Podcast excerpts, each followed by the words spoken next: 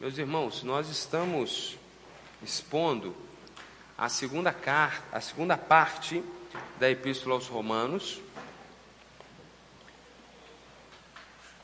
Depois de uma pausa, nós retomamos o livro, a Epístola aos Romanos, e estamos expondo agora a segunda parte, a parte da ética cristã. Uma pregação muito interessante hoje, que ele vai falar de um assunto que a gente gosta de ouvir, gosta de falar e a gente precisa muito ouvir falar, que é a relação da igreja com o Estado. Ed, está tudo certo aí na gravação? Eu quero fazer questão, quero, faço questão que essa pregação seja gravada, inclusive, para que a gente possa depois compartilhar com outras pessoas. Nessa segunda parte do livro, nessa segunda parte da Epístola aos Romanos, o apóstolo Paulo ele está focado na transformação do cristão através da renovação da sua mente e do seu entendimento. Então, depois de 11 capítulos, ele está trabalhando a teoria do que é o Evangelho. A partir do capítulo 12, ele quer ver o Evangelho na prática na vida da igreja. E ele quer ver um grupo de pessoas que está em transformação constante, que tem uma vida transformada, ou seja, uma vida compatível com o evangelho que foi explicado nos capítulos anteriores. E ele sabe que para essa transformação, essa mudança de comportamento, de atitude acontecer, é necessário uma renovação da mente, uma renovação do entendimento.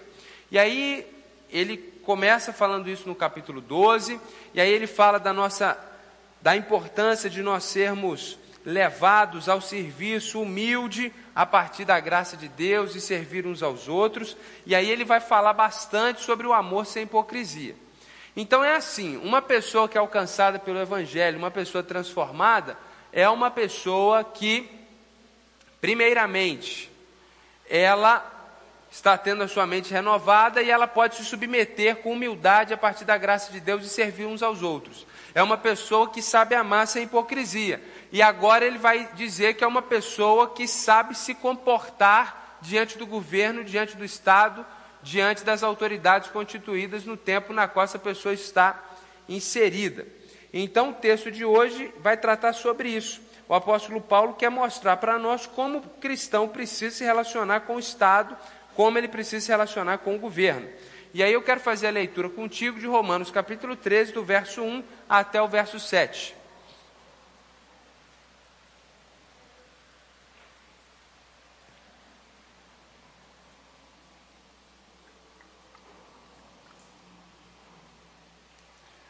Romanos capítulo 13, do verso 1 até o verso 7.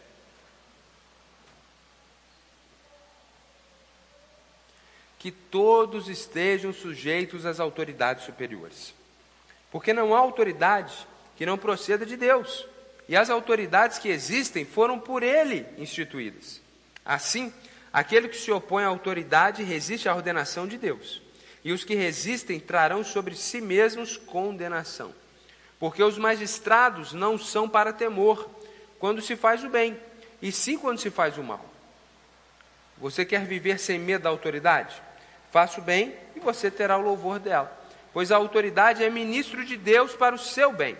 Mas, se você fizer o mal, então tenha medo, porque não é sem motivo que a autoridade traz a espada, pois é ministro de Deus, vingador, para castigar quem pratica o mal. Portanto, é necessário que vocês se sujeitem à autoridade, não somente por causa do temor da punição, mas também por dever de consciência. É por isso também que vocês pagam impostos, porque as autoridades são ministros de Deus, atendendo constantemente a este serviço. Paguem a todos o que lhes é devido. A quem tributo, tributo. A quem imposto, imposto. A quem respeito, respeito.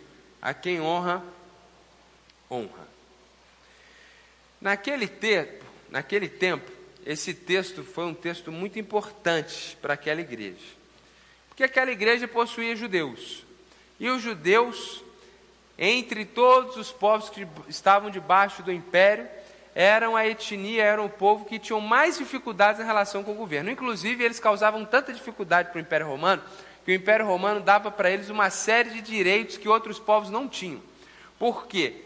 Devido à crença em um Deus único, diante do mandamento que diz não terá imagem de escultura, era um problema tremendo para um judeu, lá em Jerusalém, aqui a gente está em Roma, mas para você entender a mentalidade judaica. Lá em Jerusalém, nas ruas de Jerusalém, por onde passou o rei Davi, você tem um estandarte da, da legião romana, uma águia, uma imagem de escultura. Isso era um problema. Isso fazia com que muitas revoltas acontecessem. Então, para evitar dificuldades e conflitos, o próprio Império Romano permitia que judeus tivessem liberdades e direitos, em lei inclusive, que outros povos que eram submetidos não tinham. Então, era muito complicado para um judeu essa relação com o império. E a igreja ela era composta de judeus que tinham crido em Jesus como Messias, e como judeus eles já tinham dificuldades na relação com o Estado, e como cristãos, muitas vezes se tornou ainda mais difícil para esses irmãos, antes judeus, agora cristãos, se tornou ainda mais desafiador se relacionar com o Estado. Por quê?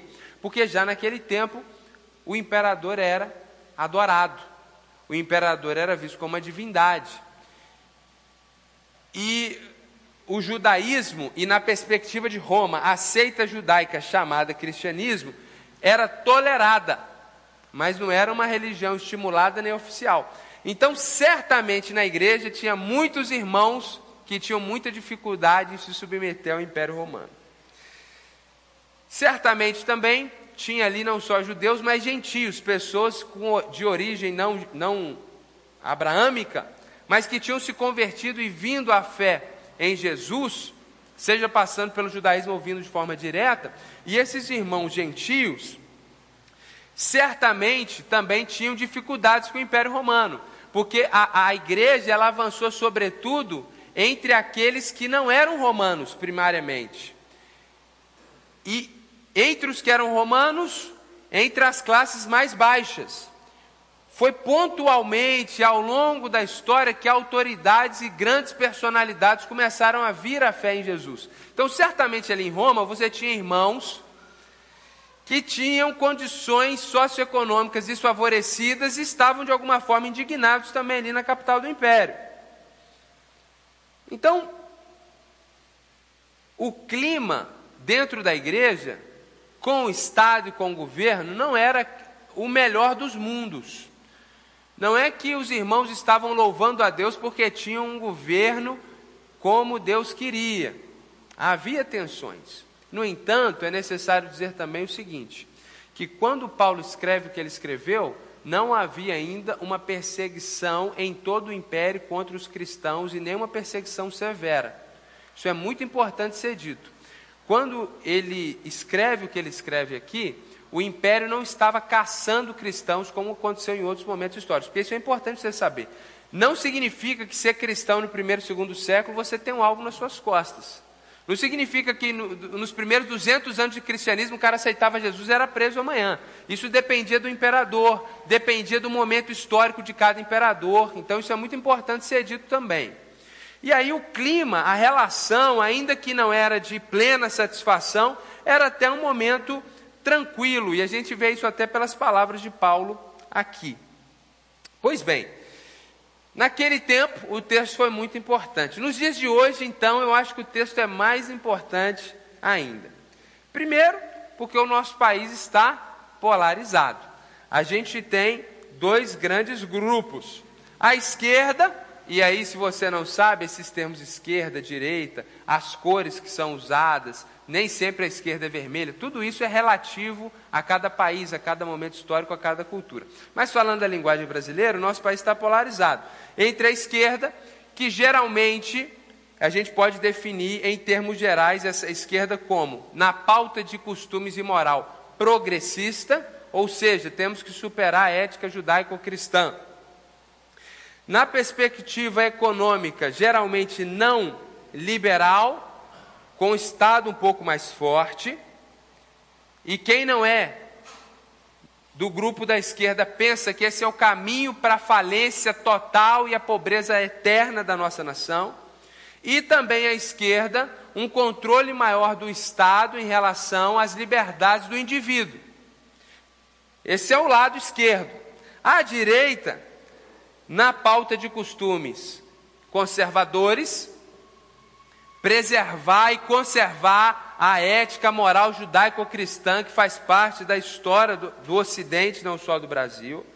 No que diz respeito à economia mais liberal, ou seja, menos intervenção do Estado, que eles acreditam que vai trazer mais prosperidade e aumento das liberdades do cidadão. Então, por exemplo, a questão do porte de armas, ou a posse das armas, do direito de ter ou não ter, de comprar e não comprar, está polarizado nessa questão e tem a ver com mais liberdade ou menos liberdade para o indivíduo. O texto é importante porque o país está polarizado, e o texto é mais importante ainda porque, em geral, a igreja evangélica brasileira está emparelhada. De forma que, se você não pensar como a maioria, você tem problemas seríssimos. E isso não é novidade. As pessoas falam que o brasileiro tem memória curta e tem mesmo. Por quê? no governo de esquerda que tivemos por muitos anos aqui no país, a liderança evangélica estava aliançada com ela. Porque o que prevalecia na nossa fé evangélica era a teologia da missão integral. A esquerda. E ninguém discutia sobre isso. E aí, parênteses, a gente percebe como muitas vezes a igreja é inocente e acha que é protagonista, mas é massa de manobra. Porque há 20 anos atrás, o emparelhamento era o contrário do que é hoje. Claro que a temperatura era mais baixa, e geralmente o povo sentado não sentia como sente hoje. Mas nós, pastores, teólogos e pensadores naquela época, a gente faz análise histórica, e isso é claro como a luz do meio-dia. Então a gente percebe que a questão é muito complexa por causa do emparelhamento, que não é novidade, inclusive num passado recente nós tínhamos tomado tínhamos, digo no plural, a igreja evangélica, não necessariamente eu, não falo de mim aqui, nem da nossa igreja, mas estou fazendo um, uma análise da fé evangélica, do movimento evangélico brasileiro. No passado tomou outro lado, e se a gente olhar num passado ainda mais recente, desculpa, num passado ainda anterior, a igreja também tinha tomado posição no movimento que aconteceu em décadas passadas. A igreja evangélica sempre tomou posição, e nem sempre é que ela está tomando hoje. Esse é um primeiro ponto que eu quero trazer aqui. Por causa disso tudo, diante da polarização, do emparelhamento e do resultado das eleições, que é, o, o é, é já viu? 2x vezes 2 é igual a 4x. É quando a gente fala de polarização, a equação está simples. Equação de segundo grau, lei de Bhaskara, é isso? É isso ou não é? Vocês vão fazer nem Eu não lembro mais nada, não, é? Então é lei de Bhaskara, porque você tem é, é, é, x com A já mudou, é x e y na equação. Agora, quando você traz o resultado da última eleição, é equação de terceiro grau. Ficou complexo. Por quê? Uma sociedade polarizada, uma igreja emparelhada e um resultado da eleição diferente do nosso emparelhamento. Fogo no parquinho. E os cristãos estão com medo estão com medo porque quem está no poder é progressista. E isso não é juízo de valor, isso é fato. Então eles temem que pautas como questões de aborto, como questões das drogas, por exemplo, avancem. Os cristãos estão temerosos por causa das questões econômicas e com medo dos fins das liberdades. E aí a gente passa a ter medo, e mais uma vez digo a gente, evangélicos, não necessariamente eu ou você, de acabar a liberdade de culto, a liberdade da gente vir aqui no domingo da manhã como esse e adorar o nosso Deus. Então os cristãos, eles estão muitos em crise teológica, porque eles profetizaram e determinaram que determinado candidato ia ganhar e não ganhou. E aí a teologia deles foi para o espaço. E aí a gente aprende que essa teologia que eu profetizo, determino vai acontecer, não é de Deus, é do diabo. Porque quando a coisa é de Deus, é de Deus mesmo. Então tem muita gente aí em crise teológica. Tem muita gente desesperançada. Acha que agora acabou. Que depois disso é o anticristo e Jesus vai voltar. Tem gente que perdeu a esperança em tudo. Tem gente que não quer nem tirar férias em janeiro. É verdade, gente. Eu tenho ouvido isso. Ah, ia começar o trabalho e abrir empresa. Não, não vou não, porque acabou. Acabou. E tem o grupo dos reativos. De jeito nenhum. Esse grupo no governo, não. Nós vamos parar o Brasil. Então, são reações complexas, distintas e diferentes. Uns estão em depressão. Eu vi um vídeo outro dia que, olha, a irmã estava orando lá no, na porta do Congresso, mas ela estava tão desesperada. Ela estava. Ela, quem me mandou esse vídeo? Foi o Queiroz? Mas a irmã estava tão desesperada. Eu falei, Jesus, cara, cadê a fé dessa irmã? Parecia assim que eu acho que nem se o próprio Satanás incorporasse, chegar perto dela, ia ficar tão desesperada. Ela estava um negócio de doido. Eu fiquei até com pena, passando mal, aquela oração em, em, à beira de um colapso psíquico. Então, são várias reações.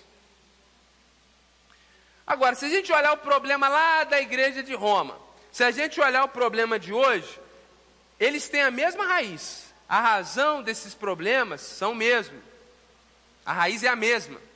Inclusive, no futuro, não pense que o problema vai acabar, não. Seus netos vão passar pelo mesmo problema. Salomão falou: não tem nada novo debaixo do céu. O conflito igreja-estado acontecia no período dos romanos, acontece hoje e vai acontecer daqui décadas.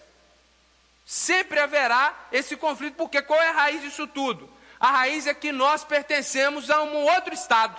É uma monarquia cujo rei é Jesus. Ele é espiritual, mas tange na parte física e material e terrena. Então, porque a gente tem uma cidadania celestial e aí uma cidadania terrena, haverá sempre choque. Porque Deus, inclusive, não só diz que nós somos cidadãos celestiais, nós somos embaixadores. Isso incendeia toda a floresta. Porque nós não estamos aqui de forma passiva em relação ao reino de Deus, mas nós estamos aqui como representantes desse reino. E aí, quando a Bíblia fala, então, que tem que pegar uma armadura, aí pronto. Quando as pessoas interpretam essa vivência na sociedade à luz de uma perspectiva bélica, nós temos um problema tremendo. Então, gente, esse problema que você está vivendo hoje aqui, esse conflito de igreja, política, Estado, governo, aconteceu, acontece e vai acontecer. A melhor forma é você entender isso, primariamente, porque passa por esse conflito. Nós pertencemos a dois reinos. E aí a pergunta que permanece e o motivo da nossa pregação aqui hoje é essa. E é o que Paulo quer responder. Como, afinal de contas, o cristão deve lidar com o Estado? Como que o cristão tem que lidar com o governo? E aí eu vou ser até mais específico. Como que ele tem que lidar com esse governo agora eleito? Tá bom? Então, verso 1 e verso 2. Primeira coisa que você tem que fazer. Fala alto aí, Beth. O pessoal não quer nem repetir. Se pudesse atualizar a Bíblia, hein? Nosso amigo lá. Agora o pessoal vai querer atualizar mesmo. A Bíblia está falando para se sujeitar. E sujeitar é sujeitar. Não, porque no grego sujeitar significa tomar o poder. Não, não, não, não. Sujeitar é sujeitar. Todos estejam sujeitos às autoridades superiores. Quais autoridades? Lá em Roma tinha o poder judiciário, Lá em Roma tinha um senado muito esvaziado de poder nessa época, porque você tinha um imperador. Então lá você já tinha poder executivo, legislativo e judiciário. E você sabe disso. A gente tem o Ocidente formado como é hoje por causa de Roma. Então, naquele período você já tinha essas autoridades, por isso que ele usa no plural as autoridades superiores. Nós devemos estar sujeitos, é a primeira coisa que ele fala. E aí, é legal demais, é legal demais. Por quê? A palavra se submeter, estar sujeito, é a mesma palavra que ele vai falar em Efésios capítulo 5, verso 21, sujeitem-se uns aos outros no amor de Cristo. É a mesma palavra do verso 22, mulheres, sujeite-se aos seus maridos. Então, como que você tem que lidar com o Estado? Da mesma forma, homem que a mulher se sujeita a você, e você, mulher, da mesma forma, você se sujeita ao marido. Sujeição, meus irmãos, não significa omissão. A submissão da mulher dentro do contexto de família não é esse. De silêncio absoluto, total, complexo, o marido falou e acabou. Não é isso. a mulher participa, a mulher aconselha, a mulher às vezes se posiciona firmemente, que o marido está fazendo loucura, e isso é ser uma mulher auxiliadora, sabe que edifica a sua casa. Então, nós temos que nos sujeitar. Isso implica, num primeiro momento, uma postura de tranquilidade e de colaboração. Mas não significa omissão total e completa diante de qualquer questão mais complexa ou desafiadora. Então, se submeter não é omitir, não é se omitir, ser omisso, mas também não é desconsiderar a liderança do outro. No Brasil hoje, no assunto político, a gente não está na fase da omissão. Então eu não preciso chegar aqui e falar, meus irmãos, se submeter não é omitir, não fica omisso, vai votar, não fica pensando que o céu é, é, tá, é logo ali, por isso você não precisa participar. Pelo contrário, o pessoal é mais político do que crente hoje. Para vergonha nossa. Eu fico sinceramente entristecido. O cara não põe um versículo bíblico. Não, não, não, não, não fala de Jesus para ninguém. Mas fala de política até com quem ele para as pessoas na rua. Eu contei aqui que me pararam lá na rua. Contei, não contei no carro, né? Vou contar de novo para quem não estava. Na porta da escola da minha filha. Um outro pai para o carro em fila dupla, descobrindo uma lei. Me viu com a camisa do Brasil, que era a única que eu tinha no dia para ir, que não estava amassada, não tem nada a ver com política, nem com futebol, é porque ela não estava amassada, eu fui com ela. Ele olhou para mim com aqueles olhos assustadores, e falou o nome do candidato aí, que usa a camisa do Brasil, falou: Você é? Eu falei: Por quê? Ele falou: Meu irmão, porque o espaço aéreo do Brasil está fechado. E esse céu azul aí agora vai ficar verde anil. E saiu, arrancou, saiu quase batendo. Veja bem, ele supôs que eu era do mesmo grupo político que ele por causa da cor da camisa que eu estava usando de uma forma violenta, ele perguntou se eu era, e porque eu perguntei o porquê da pergunta, ele, ele, ele foi agressivo comigo, saiu cantando pneu. Depois de deixar a filhinha dele de quatro anos de ano na escola. Quatro anos de idade na escola. Então, esse é o cenário evangélico hoje. Esse é o cenário. A gente está vendo aí nas redes sociais uma série de loucuras que os pastores estão fazendo por causa disso. Então, a ênfase aqui do submeter não é não seja omisso, porque não tem ninguém omisso aqui não. Pelo contrário, é submeter no sentido pleno da palavra. A ideia é que o cristão seja um colaborador da sociedade. Essa é a ideia de submeter. Da mesma forma que a esposa tem que colaborar com o marido para ajudar o casamento a dar certo, ajudar a criação dos filhos dar certo. Nós precisamos colaborar com o Estado, com o governo, para fazer o Brasil dar certo. Essa é a primeira ideia aqui que vem a nós se submeter. Não é desconsiderar o que as pessoas estão fazendo hoje, é desconsiderar completamente. Aí a pergunta é, mas pastor, até que ponto a gente vai ser submisso? É óbvio, não sabe ainda. Até o ponto que a Bíblia for quebrada. O que, que esse governo fez nos últimos 20 anos, todos os governos que passaram, que, que obrigou a gente a fazer alguma coisa contra a Bíblia? Nada! Absolutamente nada. Aliás, nos é últimos 20 anos não. Qual é na história do Brasil a dificuldade de ser cristão? Porque se passa uma lei, por exemplo, que vai colocar alguma coisa que a gente discorda, mas não obriga a gente a fazer aquilo, que triste, que trágico. Mas não está colocando sobre nós. Sabe qual é o dia que a gente vai desobedecer? Na hora que tiver uma lei, que eu não sei se vai ter, mas existem muitos lugares do planeta Terra que é proibido você falar de Jesus para uma pessoa. No dia que tiver essa lei, a gente nem discute, a gente passa por cima dela. Porque é isso que a igreja fez historicamente. Quando a igreja foi calada, não podia falar de Jesus, ela continuava falando de Jesus. Eu vivi num país que a gente fazia desobediência civil todo o tempo, porque era proibido você falar de Jesus, era proibido a pessoa daquele país se converter a Cristo, e nós quebrávamos a lei, nós, nós entregávamos Bíblia, que era proibido entregar a Bíblia, ponto final. Os cristãos não estavam lá, morte ao rei, de jeito nenhum, loucura. Loucura, por quê? porque isso só atrai para a própria igreja mais problema e a gente já tem demais dentro da gente. Se você está aí bom para caramba, ó, palminhas para você, porque eu tenho problema demais aqui dentro. Estou lutando com meus pecados, tentado pelo diabo, então eu não quero problema com o governo. Eu quero fazer o que eu preciso fazer, orar mais, ler mais a Bíblia, falar de Jesus para as pessoas, cumprir o ministério, a carreira que está proposta. E o pessoal tá, tá já viu aquele negócio? O pessoal acha que tocar berimbau é gaita. começa a soprar e acha que é tocador de gaita. É qualquer um que pega um berimbau e sabe tocar, não. Tem técnica. Piadinha aí do Brasil. Veja bem, eu vivi num país com perseguição ao evangelho, um dos países mais está aí, talvez o vigésimo, trigésima colocação de perseguição. Eu sei exatamente que você tem um governo contra o evangelho. Eu sei exatamente como é estar uma igreja ali dentro, e as pessoas estão achando, do jeito que elas se comportam aqui, que é simples. Que eles vão. No dia que a gente tiver um partido, no dia que a gente tiver um governo que vai perseguir, não vai ter opção para nada. A maior parte dos irmãos vão apostatar da fé, só vai ficar quem é mesmo. E o sangue vai rolar. E quanto mais sangue rola, mais a igreja cresce. É assim que funciona. O sobrenatural de Deus é grande. Não pode reunir aqui, a gente reúne em casa. É, é, vocês deviam fazer um estágio, juntar um dinheiro e tirar umas férias lá no Oriente Médio.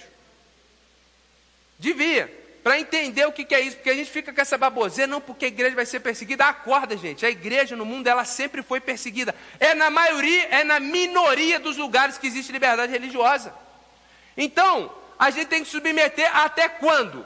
Até a lei for contra a palavra de Deus. No dia que ela for contra a palavra de Deus, a gente não submete e acabou. Simples, não tem que ficar arrumando confusão. É, aqui eu vou falar de uma coisa de um passado recente, que é a questão das máscaras tinha gente que era contrário a gente respeitar as normas das máscaras. Os pastores da igreja atenderam a regra do município. Por quê? Qual a dificuldade de eu servir Jesus usando uma máscara? Não, porque a partir da máscara, eles vão dominar a gente, a liberdade da igreja vai acabar. Acabou a sua liberdade? E aí você tem que entender isso, que Deus está falando aqui, se sujeitar, a, a, a, se sujeitar à autoridade. A autoridade é boa, se sujeita. A autoridade é ruim, se sujeita. Até que ponto? Até o ponto que a Bíblia está sendo descumprida. Ou seja, a Bíblia sempre é descumprida por um governo não cristão. A questão é essa. Até o ponto que você não possa mais cumprir a sua liberdade cristã. Você não possa exercer a sua fé. Nesse momento você descumpre. Porque não há autoridade que não proceda de Deus, e as autoridades que existem foram por eles instituídas, meu irmão. Isso aqui, ó, ou você crê na Bíblia, ou então você desiste de tudo.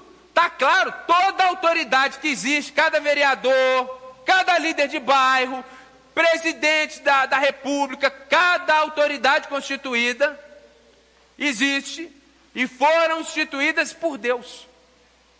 Então existe um Deus soberano que não está de férias. E ele permite, inclina o coração das pessoas, por quê? Porque esse Deus soberano tem hora que ele vai dar um governo bom para a igreja, para a igreja avançar e prosperar e ter um tempo de refrigério. Mas tem hora que ela vai trazer um governo ruim para a igreja, porque a igreja está cheia de lobo devorador, e aí vem mesmo a perseguição, a luta, a tribulação, para ficar só quem é crente mesmo, é a poda que a gente dá lá no jardim da nossa casa, quem tem jardim ou não tem. Então você dá aquela poda lá, parece que vai morrer, ela fica, nasce mais forte. Então isso faz parte do projeto de Deus e digo mais: existem múltiplos projetos que Deus tem quando faz uma coisa, a gente não compreende a mente de Deus. Então, se o texto está falando que quem está lá é porque Deus quis, em última instância, na sua soberania, então a primeira coisa que a gente faz é tentar submeter, poxa. Primeira coisa, o que, que eu posso fazer para isso aqui melhorar? Não é ser omisso, vamos ser inteligentes. Como eu posso fazer para melhorar? Ah, mas eu não votei nele, então, então eu. Foi Deus que permitiu. E para falar numa linguagem simples, para ninguém ficar assim, ficar achando muito difícil, eu vou usar que Deus permitiu, mas o texto não está falando que Deus permitiu, não. Está falando que Deus instituiu. Tem gente que surta com isso, que acha que Deus é um coitadinho lá que não tem poder para nada. Existe um Deus soberano na história sobre todos os países, sobre todos os reinos, sobre todos os governos que toma todas as decisões. Se o cenário político é o que é hoje, é porque Deus, em última instância, na sua soberania, não que ele seja feliz com isso, mas ele está permitindo e colocando dessa forma. E, sinceramente, olhando numa perspectiva paternal, é a mesma forma que a gente olha para o nosso filho e pensa: esse menino não está merecendo nada, não. Esse menino está merecendo uma disciplina, um castigo que caçar videogame o quê? Olhando a perspectiva paternal, a igreja evangélica brasileira está assim, um menino bem problemático, que não está não merecendo nem presente de Natal. Pelo contrário, disciplina, cantinho do pensamento. É isso que a igreja brasileira está precisando. Uma igreja, gente, corrupta, em todos os sentidos. A gente fica até, não dá nem vontade de falar, porque senão a gente perde a linha. A igreja evangélica brasileira é uma vergonha para a igreja na história. Essa de hoje é uma vergonha. É o tempo inteiro manchete de líder corrupto, de bandidade, de safadeza, é o tempo inteiro. Não é exceção, não virou a regra. A gente agora, quando fala que é pastor lá, pergunta qual é a sua profissão. Você fala que é pastor, a gente tem que ser criativo, ministro de confissão religiosa. Se você falar que é pastor, meu irmão, o pessoal até parece que você está com tuberculose. Antigamente, o cara está com tuberculose, o pessoal ficava com medo, né? Tinha aquele preconceito, é assim. Eu sei porque eu passo por isso. Assim, olha que doideiro o verso 2, hein? Aquele que se opõe à autoridade resiste à ordenação de Deus, e os que resistem trarão sobre si mesmos condenação. Se Deus estipulou algo, e você está indo contra o que Deus estipulou, você vai se ver com Deus. Deus está vendo. E aí existe até uma condenação que atrai sobre si próprio, que é de ordem prática.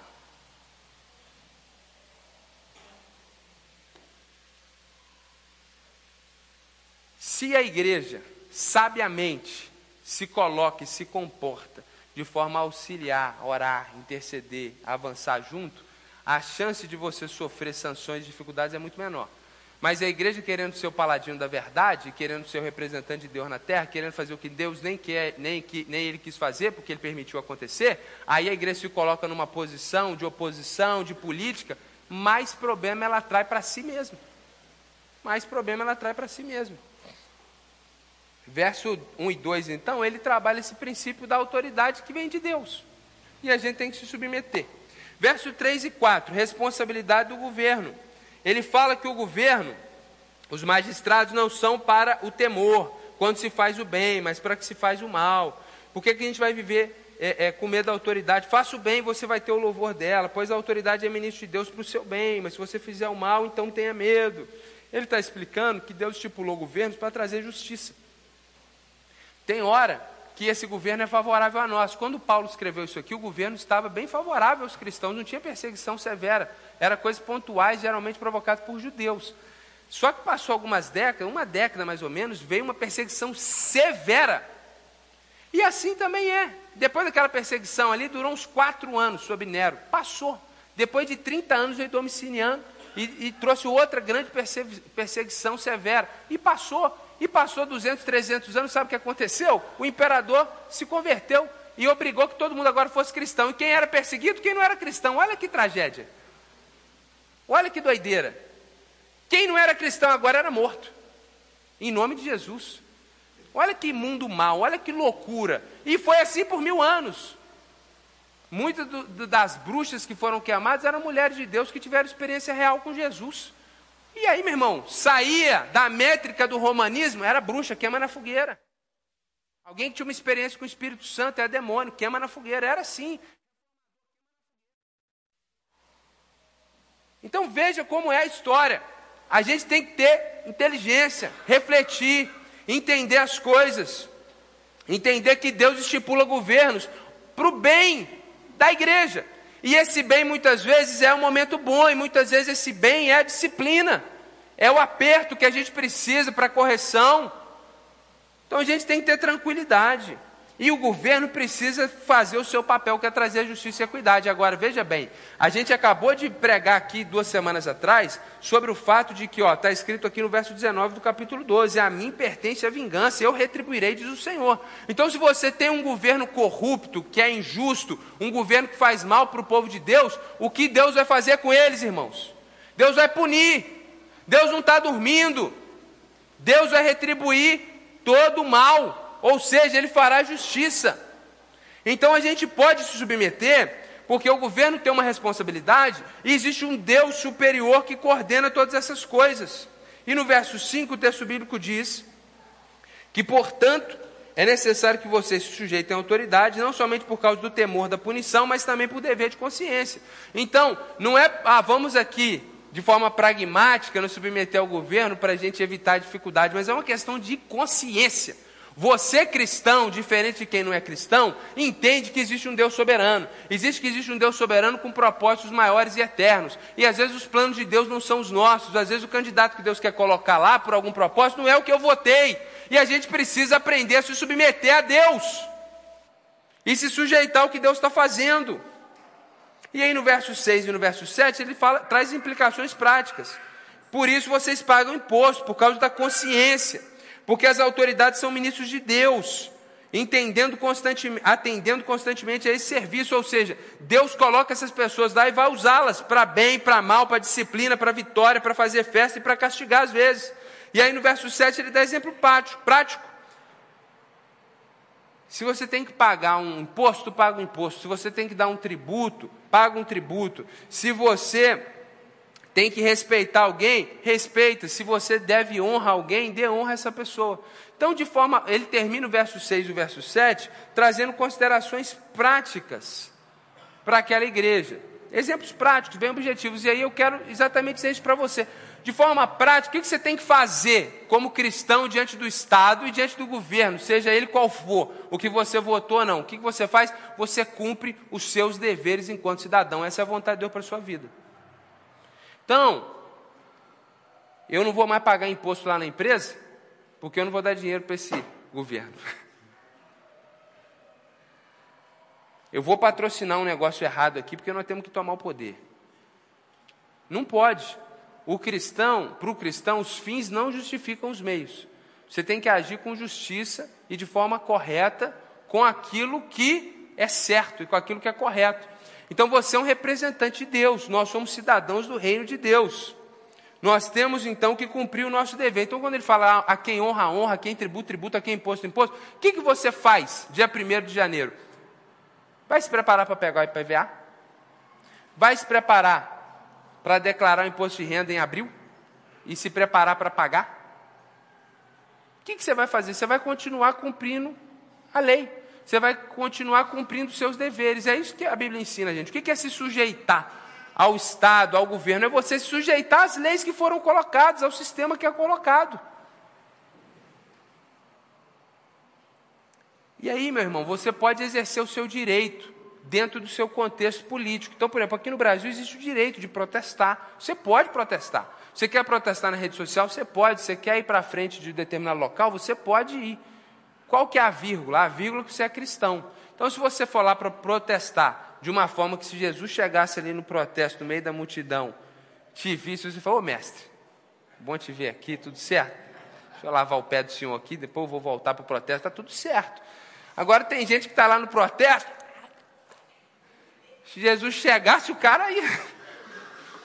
o mestre chegou, rapaz. Então tem gente que, que, que, que se Jesus pedir para seguir no Instagram, está enrolado. Porque quando o assunto é político, o cara se transforma.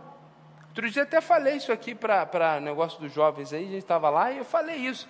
Tem um negócio no Instagram, o pessoal mais jovem sabe, chama Melhores Amigos. Então, em vez de você publicar para todo mundo, você publica só para quem você selecionou.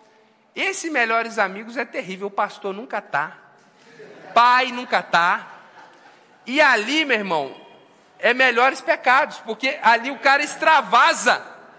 Isso não é de Deus, não. Vocês que têm esse negócio está agindo dessa forma, isso aí não é de Deus, não. E aí, é um exemplo pequenininho, um exemplo prático. O melhores amigos é para usar propósito correto, não é para você pecar lá. Então, é um exemplo pequenininho, mas é isso mesmo. Você quer protestar em rede social, você quer protestar em frente a um local, vai protestar, meu irmão.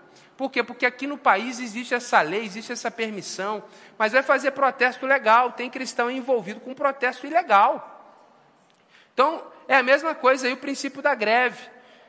Em determinado contexto, é, é um direito constitucional, não sei se é constitucional, é constitucional? Constitucional o direito à greve. Agora, tem determinados ramos que não pode, é contra a lei fazer greve. Tem protesto que é correto, é permitido, tem protesto que não pode. O cristão não pode entrar em coisas ilegais.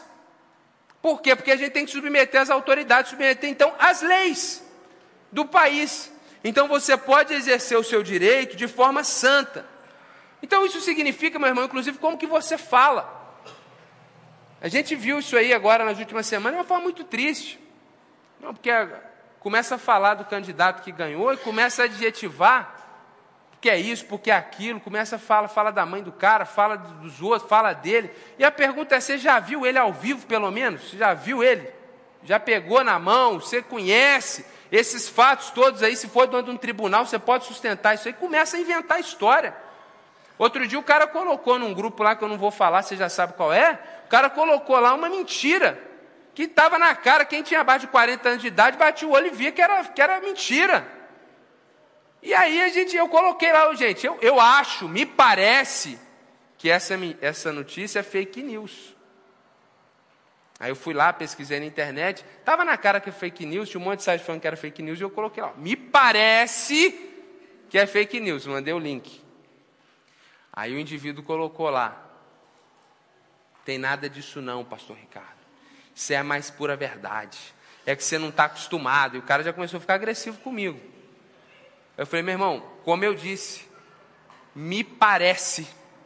E aí levanta o outro, é verdade sim que eu vi na televisão. Mentira pura. Não tem como aquilo ter passado na televisão ontem, porque a notícia era de 12 anos atrás. Com a legenda diferente, você vê que o cara está falando um negócio aqui, a legenda é outra. Doideira. Então, tem cristão, o que ele recebe, ele passa. E aí, se você falar com ele que é fake news, ele fica bravo. Por quê? Porque ele não está comprometido com a verdade, ele não está comprometido com Jesus, ele está alinhado com a mentira. Quem é o pai da mentira, não sei quem é, você deve saber. Então, ele quer passar o que ele acha que tem que ser passado, não importa se é verdade, se é mentira, o negócio é impactar. Isso aí não é de Deus, não, gente. Então, olha só, a gente tem que fazer as coisas pagando o nosso tributo, pagando o nosso imposto, ou seja, a gente tem que fazer as coisas do jeito de Deus. E aí tem um exemplo muito bacana, que é o exemplo do pastor Batista, ganhou o prêmio Nobel da Paz, pastor Martin Luther King, americano. Num período de segregação racial, havia uma lei que era diabólica, anticristã, que separava as pessoas pela tonalidade da sua pele. Martin Luther King não pegou em armas e nem matou pessoas mas a, a exemplo do seu mestre Jesus, morreu pelo seu ideal. Então hoje os cristãos, eles querem matar, eles querem pegar em armas para garantir a liberdade. Só que o que Jesus fez foi o contrário, ele morreu para garantir liberdade. Então o cristão pode estar disposto até a morrer, agora matar jamais. E tem gente que às vezes não tem coragem de matar físico, mas com palavra no coração mata toda hora. Então Martin Luther King é um exemplo. Se você quer entender como a gente faz quando a gente tem uma lei diabólica, uma lei contra Deus, como que a gente protesta, como a gente faz, vai estudar a história de Martin Luther King. Vai ver como ele agiu com protestos, que mobilizou uma nação inteira de forma pacífica. Martin Luther King não era Jesus Cristo. Quando você olhar a biografia dele, você vai ver que ele teve uns lapsos na, na questão do casamento, então não é um exemplo em todos os aspectos, mas nesse sentido de como lidou com leis contrárias a Deus, contrárias à igreja, ele foi muito feliz no que ele fez e é um bom exemplo para nós. Então, meus irmãos, nós temos na história muitos exemplos de pessoas de Deus que lutaram contra leis que não eram de Deus. William Wilberforce, lá no parlamento inglês, que era contra também a questão da escravatura, ele não gerou um motim, pegou em armas e deu um golpe no, no, no parlamento inglês, não. Anos usando a palavra, persuadindo pessoas, até que ele conseguiu a aprovação disso no parlamento, dentro da lei. Então, nós temos muitos exemplos na história de como a gente muda um país, de como a gente muda uma sociedade de forma santa e de forma digna. E, e aliás, Lembremos-nos do que a gente viu aqui no início: existe um Senhor soberano. Meus irmãos, a gente, a maior parte dos irmãos aqui não, não viram isso, a gente estudou isso. Mas lembrem-se, lembrem-se que houve um período na história do século XX que nós tivemos a união das repúblicas socialistas soviéticas. E quem derrubou elas? Foi a igreja? Foi um golpe lá dentro? Foi o próprio Deus que levou ela à falência. E acabou. Acabou. Cadê a União das Repúblicas Socialistas Soviéticas? Acabou. Então a gente às vezes age como se Deus não existisse e tudo dependesse de nós. E com medo danado de sofrer um pouquinho. Então a gente tem que parar com isso, entender que existe um Deus soberano. Então hoje ganhou um partido, se ele é isso tudo de ruim que a gente acha que ele é mesmo, você acha que Deus não vai, vai ficar aí parado até para sempre? Deus vai fazer alguma coisa. E mais uma vez, não é um chamado para você não votar, não protestar, mas faça tudo o que você tiver que fazer de forma santa, de uma forma glorificar a Deus. Porque o mandamento primário é se submeter. Submeter não é sujeitar, mas também não é viver para atrapalhar, não é viver para jogar contra. A gente tem que aprender a submeter. E a Bíblia diz toda a autoridade. Então, se é leste, oeste, qual que é o posicionamento do que entrou lá, a gente tem que se submeter. Tá? Então, um texto difícil, um texto complicado, né? pregação que às vezes as pessoas não querem ouvir. Ah, grande ideia, por favor, aí, João. Já desliguei aqui. Resumo da pregação de hoje: toda autoridade estatal ou governamental é permitida pela soberania de Deus. Por isso, o cristão deve a elas se submeter. É o que o texto bíblico está ensinando a gente. Se submeter não significa aplaudir, submeter às vezes significa protestar sim, mas a gente tem que submeter. Então, quanto que você já criticou o novo governo, se você não votou nesse governo que ganhou? Quanto você já criticou? Quanto você falou? Quanto você já brigou com os outros por causa disso? A pergunta é: quantas vezes você já orou por isso? Quantas vezes você já orou? Todo mundo está certo que o Brasil acabou. A gente deveria gastar essa energia orando para o Brasil não acabar. Quem não acredita em oração, realmente, o negócio é pegar em armas, né? Mas como a gente acredita em oração, antes de, de uma loucura, a gente tem muitos passos a dar. Né? Então vamos orar, vamos terminar orando. Senhor, tem misericórdia de nós, Pai, porque realmente os dias são difíceis, os dias são maus. E na verdade, a gente acha que o problema aqui do Brasil é o maior do mundo, a gente acha, Deus, que acabou para a gente, mas a verdade, Pai, é que, grande verdade, é que a história é feita de altos e baixos, de momentos de mais liberdade, mais dificuldade, de perseguição, de tranquilidade. Essa é a história do mundo, essa é a história da tua igreja.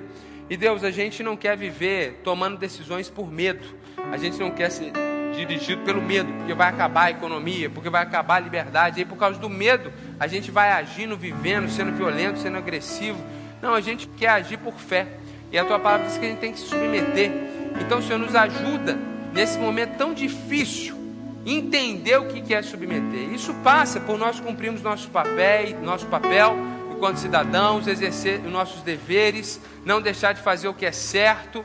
Deus nos ajuda, Pai, porque a gente quer exercer alguns direitos que temos, isso é importantíssimo, a gente quer fazer isso de uma forma santa, a gente não quer fazer isso de uma forma pecaminosa, porque não adianta nada, Senhor, desagradar o Senhor para tentar estipular e, e, determinar que o teu reino aconteça, desagradando o Senhor. Tem misericórdia de nós, nos ajuda como igreja e nos ajuda individualmente, Senhor.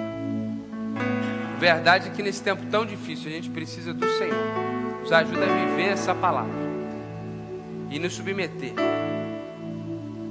a Ti, ao Senhor, Deus das nossas vidas e Senhor de todas as coisas. Em nome de Jesus que nós oramos. Amém. Gente, para finalizar, essa tem sido a postura da nossa igreja. A gente acredita que os irmãos são crentes, nós acreditamos que as pessoas são sábias e nós deixamos as pessoas decidirem quem elas vão votar e as decisões políticas delas. Nós não subestimamos os irmãos, a gente não fala quem você vai votar e qual tem que ser a sua perspectiva política. A gente deixa isso cada um na consciência de cada irmão. Tá? O posicionamento do Conselho Pastoral da Igreja, inclusive, é esse: que ainda que cada um possa exercer, guardada a ética cristã, sua liberdade individual, na sua vida individual, nós, como pastores da igreja, nós não indicamos candidatos, nós não nos posicionamos politicamente, não é porque nós somos isentões, não. É porque nosso papel principal é glorificar a Deus fazendo outros discípulos de Jesus. E eu quero que entre gente aqui com a blusa vermelha e com a blusa verde e amarela. E todos eles escutem o mesmo evangelho e se rendam a Jesus. Por isso que a gente nos posiciona como conselho pastoral e como igreja. Tá bom? Vamos ficar de pé e vamos terminar louvando o nome do Senhor.